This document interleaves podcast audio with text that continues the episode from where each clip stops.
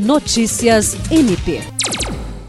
A Procuradora-Geral de Justiça do Ministério Público do Estado do Acre, Cátia Rejane de Araújo Rodrigues, e outros membros da instituição foram homenageados na manhã desta sexta-feira pela Assembleia Legislativa do Estado do Acre.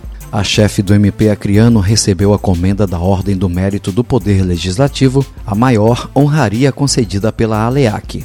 Pelo MPAC, também foram condecorados com o título de cidadão acriano a Procuradora de Justiça Rita de Cássia Nogueira e os promotores de justiça Joana Dark Martins e Thales Tranin. A solenidade ocorreu no anfiteatro da Universidade Federal do Acre, onde diversas pessoas e instituições também foram homenageadas com o título de cidadão acriano e moção de aplausos concedidos pelo Parlamento acriano.